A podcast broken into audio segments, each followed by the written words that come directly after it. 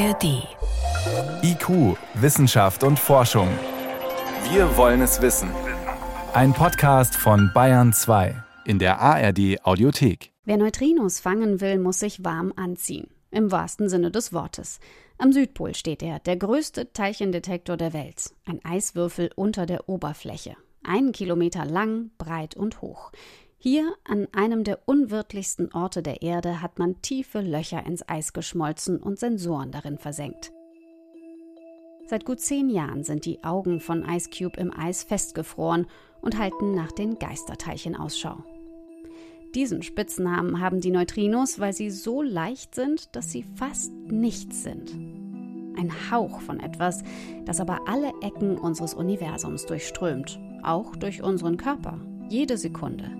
Dabei sind die Neutrinos unsichtbar, ungeladen und deswegen unbeirrt von Magnetfeldern im Universum unterwegs, geisterhaft eben.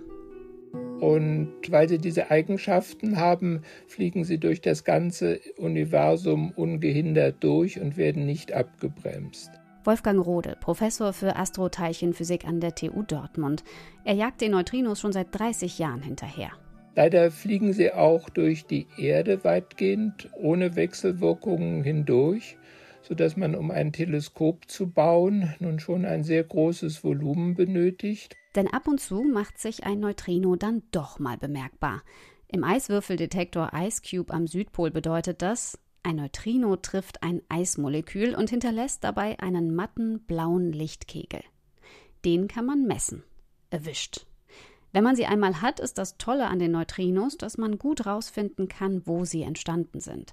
Weil sie so stur geradeaus durchs All fliegen, muss man nur ihre Spur im Eis zurückverfolgen und landet, so die Idee, auch bei den Quellen der kosmischen Strahlung, erklärt Wolfgang Rode. Also Quellen ähm, können sein Supernova-Überreste, es können die Quellen von Gamma-Ray-Bursts sein, also alle Objekte, in denen äh, sehr starke Magnetfelder herrschen und hohe Temperaturen. Das vermutet man. Naja, was soll es sonst sein?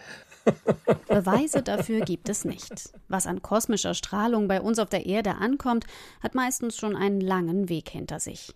Die geladenen Atomkerne, aus denen die Strahlung besteht, werden von Magnetfeldern im Weltraum mal hierhin, mal dahin gezogen und herumgewirbelt.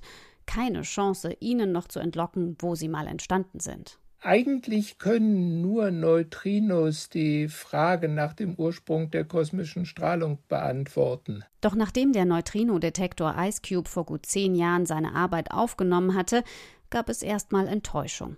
Es kommen zwar eine Menge Neutrinos im Detektor an, die allermeisten sind aber langweilig. Sie entstehen erst bei Reaktionen in unserer Atmosphäre. Der Astroteilchenphysiker Karl Mannheim von der Universität Würzburg, der nicht an IceCube beteiligt ist, sagt zu diesem unerwünschten Neutrino-Hintergrund: Der ist 100 Millionen Mal stärker als das Signal selbst. Also man sitzt in einem Schneesturm und soll da jetzt irgendwo von einem entfernten Haus ein Licht sehen. Das ist schwierig. Die hohe Kunst ist, das Licht im Schneesturm zu finden, also die guten Neutrinos aus der Masse herauszufiltern. Und da kam der entscheidende Schachzug von der TU Dortmund. Das erklärt der Doktorand Mirko Hünnefeld gestern Abend auf einer Pressekonferenz. What's new about this analysis is that we heavily rely on machine and deep learning here. Filtermethoden mit Hilfe von maschinellem Lernen, also einer Form von künstlicher Intelligenz. Und plötzlich findet man 30 mal mehr Neutrinos als bisher. Zusammen ergeben sie ein Bild, sagt Wolfgang Rode von IceCube. Na, Im Moment sehen wir den Fingerabdruck der Galaxie. Da, wo wir mit bloßem Auge in einer klaren Sternennacht die Milchstraße sehen, von dort kommen auch die meisten Neutrinos bei uns an. Manche Stellen ein bisschen heller, andere dunkler. Das ist einfach ein Moment, wo man als Wissenschaftler dann innehält und sagt, wow, das ist ein Triumph. Wie viele andere ist auch Karl Mannheim zuversichtlich, dass man schon bald einzelne Quellen der kosmischen Strahlung ausmachen kann. Die Erforschung unseres Weltalls mit Hilfe von Neutrinos steht noch am Anfang. Aber sie ist jetzt einen ganzen Schritt weitergekommen. Sophie Stiegler über Geisterteilchen aus dem All, die an der Amundsen Scott Forschungsstation in der Antarktis eingefangen werden.